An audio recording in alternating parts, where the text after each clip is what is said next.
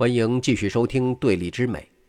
上一期节目我说到了洛可可艺术在法国的发展情况。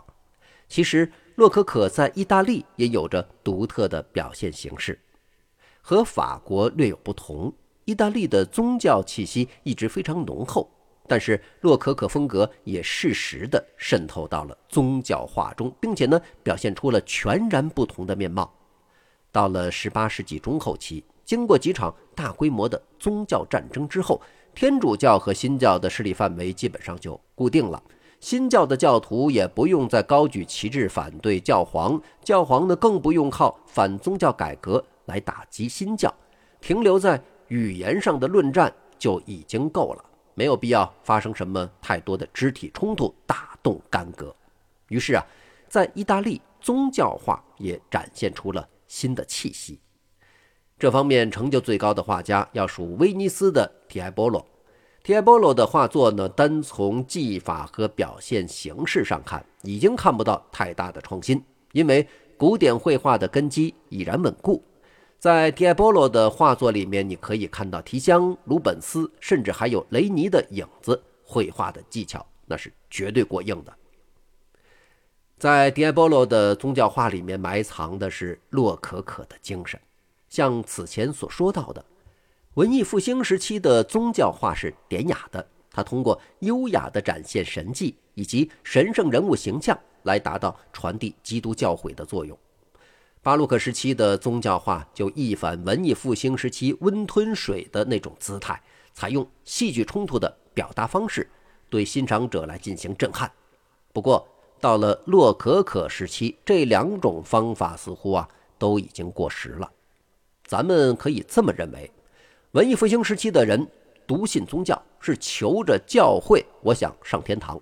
所以啊，教会不需要太用力，很安静、很自然地展现自己的伟大和神圣就足够了。于是呢，这就诞生了典雅的宗教艺术。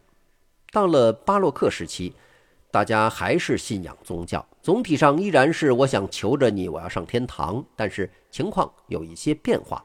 新教在和天主教抢人了，天主教呢需要努力的让大家转向自己，所以巴洛克时期的宗教化是充满戏剧性而且引人注目的。而到了洛可可时期，整个社会已经逐渐从宗教里面抽离出来，更加关注的是世俗生活，人们呢开始不那么求着教会去上天堂了。那没办法，教会啊就只能来求你了。就山不救我，我来救山。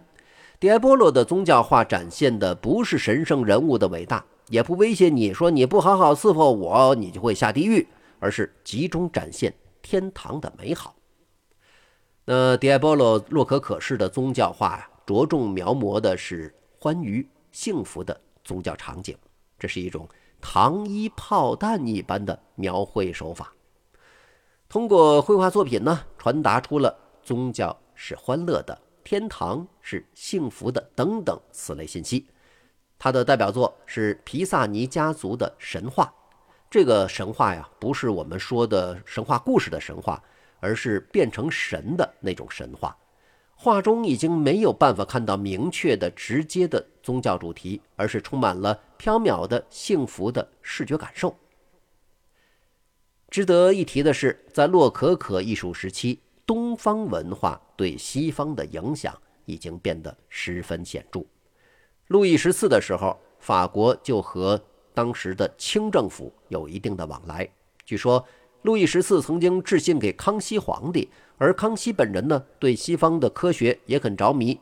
另外呢，还有说法说，乾隆皇帝还很爱听西方的管弦乐。在东西方的文化交流当中，瓷器当然起到了至关重要的作用。洛可可艺术时期的西方诞生了全新的艺术形式，那就是瓷器和瓷塑。从巴洛克艺术时期开始，西方世界，尤其是西方的君主，就对瓷器极为着迷。瓷器珠圆玉润的外观、坚硬无比的质地和釉料五彩缤纷的变化，都让西方人心驰神往。西方的君主大多数愿意为瓷器的珍品付出巨大代价，譬如波兰国王号称“强力王”的奥古斯都二世，就曾经用一支六百人的龙骑士部队换取了一百五十一支大青花瓷瓶。为了研制出自己的瓷器，奥古斯都二世可谓是倾尽全力。他把欧洲范围内有名的炼金术士都囚禁起来，命令他们研究烧制瓷器的方法。终于呢，发现瓷器的秘诀来自于高岭土。奥古斯都二世还建立了瓷器厂，制造出了第一批属于欧洲自己的硬土瓷器。据说，当年为了掌握瓷器制作的奥秘，西方人还派传教士专门去景德镇潜伏二十年，就是为了获得制作瓷器的秘方。在上期节目里面，咱们重点说到的蓬巴杜夫人在瓷器方面的贡献也十分卓越，在她的一手操持下。法国建立了塞弗勒瓷器工厂，塞弗勒瓷器工厂烧制了很多流传后世的经典瓷器，以各种各样的洛可可装饰雕花风格混搭中国风主题的绘画内容，诠释了什么叫做极尽奢华之能事。法国大革命爆发于1789年，是欧洲社会形态从军权到民权过渡的最重要的分水岭，也是。洛可可艺术风格的末期，对于洛可可艺术的认知不能只停留在艺术品味和审美需求层面。